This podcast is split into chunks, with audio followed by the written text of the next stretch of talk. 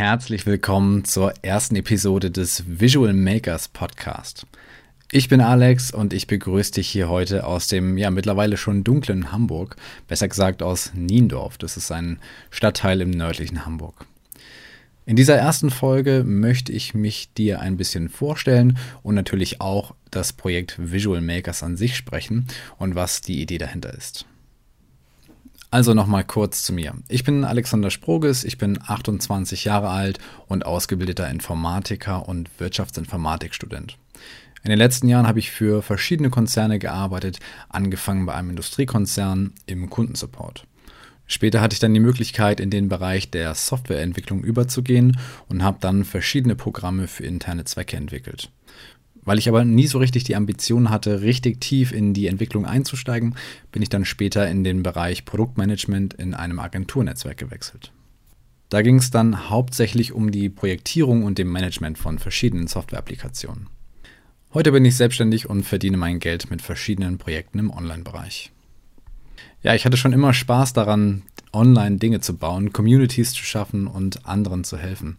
Und natürlich haben mir meine Programmierkenntnisse die Umsetzung zwar vereinfacht, aber trotzdem habe ich immer nach Möglichkeiten Ausschau gehalten, um Dinge schneller und einfacher vor allen Dingen in die Tat umzusetzen. So habe ich eine Zeit lang zum Beispiel viel mit dem WordPress ähm, Content Management System gearbeitet. Irgendwann habe ich mich allerdings nach neuen Lösungen umgeschaut, weil WordPress sich nicht für alle Anwendungsfälle eignet und durch viele Plugins schnell, langsam und träge wird. Irgendwann bin ich dann auf den Begriff No-Code gestoßen. Und das Einzige, was ich bis dato im Bereich No-Code kannte, waren ja, Content-Management-Systeme wie WordPress eben, Joomla oder Website-Bilder wie Wix und Jimdo. Also nochmal ganz kurz zur Erläuterung. No-Code-Anwendungen erlauben dir so etwas wie visuelles Programmieren. Und das geht von einfachen Drag-and-Drop-Bildern über komplexere Designer bis hin zum Gestalten von kompletten Prozessen und Workflows. Das bedeutet nicht, dass die Anwendungen, die daraus entstehen, nicht aus Programmiercode bestehen. Es ist einfach, äh, beziehungsweise es ist einfach gesagt, nur jemand anderes Code. Und das Beste daran ist, dass so jedem ermöglicht wird, digitale Anwendungen zu bauen, egal ob mit oder ohne Programmierkenntnisse. Und als ich das gesehen habe und auch die bereits vorhandene Menge an Tools in dem Bereich am Markt und was damit möglich war, war ich dann doch wirklich überrascht. Und ich bin dann noch ein bisschen tiefer in die Materie eingestiegen und habe sogar Unternehmen gefunden, deren Basis komplett auf solchen Tools basiert. Und damit meine ich jetzt nicht irgendwelche Online-Shops, die mit Shopify erstellt wurden, sondern da rede ich von individuellen Online-Kursplattformen, CRM-Systemen, Webseiten mit komplexen Datenbankstrukturen, Marktplätzen und vieles mehr. Und da habe ich eigentlich erst begriffen, was tatsächlich möglich ist. Im ersten Moment dachte ich, hey, okay, ist ja ziemlich cool. Dann kann jeder so seinen MVP bauen, also sein Minimum Viable Product. Ähm, ja, genau, bauen und mit solchen Apps halt testen. Aber das gesamte Unternehmen damit laufen, die Plattformen also auch skalierbar sind, das fand ich schon echt heftig. Und nur um dir mal so ein paar Plattformen zu nennen, damit du sie mal gehört hast. Da gibt es zum Beispiel ähm, Webflow, das ist noch einer der bekannteren zum Bauen von modernen und komplexen Websites. Dann gibt es MemberStack für Mitgliedsbereiche, Glide und V1 für Mobile Apps, Adelo und Bubble für komplexe Web-Apps und noch viele, viele mehr. Und vor allen Dingen auch im B2B-Kontext. Da gibt es sowas wie Ninox, das ist sogar ein deutscher Anbieter, mit ähm, dessen Plattformen sich komplexe Web, äh, Workflows in Unternehmen nachbilden lassen, zum Beispiel für CRM, Zeiterfassung oder Warenwirtschaftssysteme. Also, wenn du bisher ein Software-Startup starten wolltest, hattest du ursprünglich drei Möglichkeiten. Du lernst selber zu coden, was natürlich aufwendig ist und dauert, zumal die Basics oft nicht reichen. Dann hättest du die Möglichkeit, nach einem technischen Co-Founder zu suchen, der für dich die Programmierung übernimmt.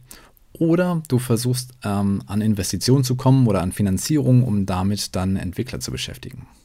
Jetzt kann jeder, der Interesse an sowas hat, einfach direkt losstarten und seine eigene Idee umsetzen. Und die Anbieter sind allesamt nicht wirklich teuer. Teilweise kann man sie schon zu einem einstelligen oder niedrigen zweistelligen monatlichen Betrag nutzen. Beziehungsweise zu Testzwecken sind die Anwendungen zum Großteil sogar kostenlos. Weniger Risiko geht, glaube ich, kaum, oder? Und nochmal als Ergänzung dazu. Die Mehrheit der Startups scheitert weil sie Lösungen entwickeln, die entweder keine echten Probleme lösen oder am Problem vorbei entwickelt werden. Und das ist natürlich super ärgerlich, wenn man bereits zigtausend Euro in die Entwicklung gesteckt hat. Und es geht vor allen Dingen nicht nur Startups so. In großen Unternehmen kommt es ja regelmäßig vor, dass Software entweder für den Kunden oder für interne Zwecke entwickelt wird. Und anschließend stellt sich heraus, dass die Anwendung gar nicht so nutzbar ist. So habe ich das auch in dem letzten Unternehmen ähm, mitbekommen, in dem ich angestellt war. Da gab es ein Projekt, was von vornherein viel zu komplex geplant worden ist und was am Ende für die Nutzer gar nicht anwendbar war. Und jetzt fragst du dich vielleicht, na, da brauche ich wahrscheinlich doch zumindest ein bisschen technisches Verständnis oder ein technisches Mindset, äh, um mit diesen Anwendungen umgehen zu können. Nee, absolut gar nicht. Da kann ich dich beruhigen. Das Einzige, was von Vorteil sein kann, ist zu wissen, wie Datenbanken strukturiert und aufgebaut sind und wie sich Daten miteinander verknüpfen lassen. Das lernt man aber relativ schnell, beziehungsweise das bekommst du auch in jedem Excel-Kurs für Fortgeschrittene beigebracht. Also, jetzt nochmal zusammengefasst. Für wen eignen sich No-Code-Anwendungen eigentlich? Jeder Gründer, Unternehmer oder Sidehustler, der eine Idee für eine Anwendung, eine Plattform, eine Website hat, bekommt hier maximale Flexibilität. Und egal, ob du nur einen MVP damit erstellen möchtest, um deine Idee zu testen, oder die gesamte Anwendung aufsetzt. Also ich kann euch echt nur empfehlen, diese Anwendung mal auszutesten. Und nicht nur für Gründer ist das ganze Thema relevant. Auch im B2B-Bereich kann es Innovationen hervorbringen, wenn man zum Beispiel seinen Mitarbeitern ermöglicht, diese Anwendung mal auszuprobieren um Prozesse zu optimieren. Ich weiß, Unternehmen streben hauptsächlich Standardisierung an und das ist auch gut so. Aber wenn man seinen Mitarbeitern den Raum gibt, sowas mal auszuprobieren, zum Beispiel bei internen Hackathons oder sowas, kann das die interne Transformation unterstützen und fördern. So, und was hat das Projekt Visual Makers jetzt eigentlich damit zu tun? Die eben genannten Tools verleihen dir allesamt Superkräfte. Aber auch die besten Superkräfte nutzen dir nichts, wenn du nicht weißt, wie du sie einsetzen sollst. Und deswegen habe ich die Plattform Visual Makers gegründet, um dir zu zeigen, wie du diese Tools einsetzen kannst und wie du konkrete Anwendungsfälle mit ihnen umsetzt. Auf der Plattform findest du zum Beispiel Videokurse, in denen ich dir zeige, wie einzelne No-Code-Anwendungen funktionieren und wie du mit ihnen digitale Apps erstellen kannst. Darunter auch Anwendungsbeispiele, zum Beispiel wie du mit Webflow einen Jobboard erstellst oder einen Product Hunt Klon. Und falls dir Product Hunt nichts sagt, äh, dabei handelt es sich um eine Plattform aus den USA, auf der Gründer innovative Softwareprojekte einreichen können. Und die werden dann von der Community in einer Liste nach oben gewotet. Das bedeutet also, je mehr Votes du hast, desto größer ist deine Sichtbarkeit, ergo desto mehr potenzielle Neukunden ziehst du an. Und das kann bei circa 4 Millionen Nutzern pro Monat schon gar nicht mal so unbedeutend sein. Jedenfalls findest du neben den Tutorials auch eine gesammelte Liste mit No-Code-Anwendungen und Templates und zukünftig sind auf jeden Fall Events geplant, wie zum Beispiel Workshops, Bootcamps oder Deep Dives. Da kann ich mir auch sehr gut vorstellen, dass wir bei solchen Veranstaltungen dann gemeinsam einen MVP entwickeln oder eine Geschäftsidee validieren. Aber Visual Makers soll natürlich viel mehr sein als nur eine Plattform.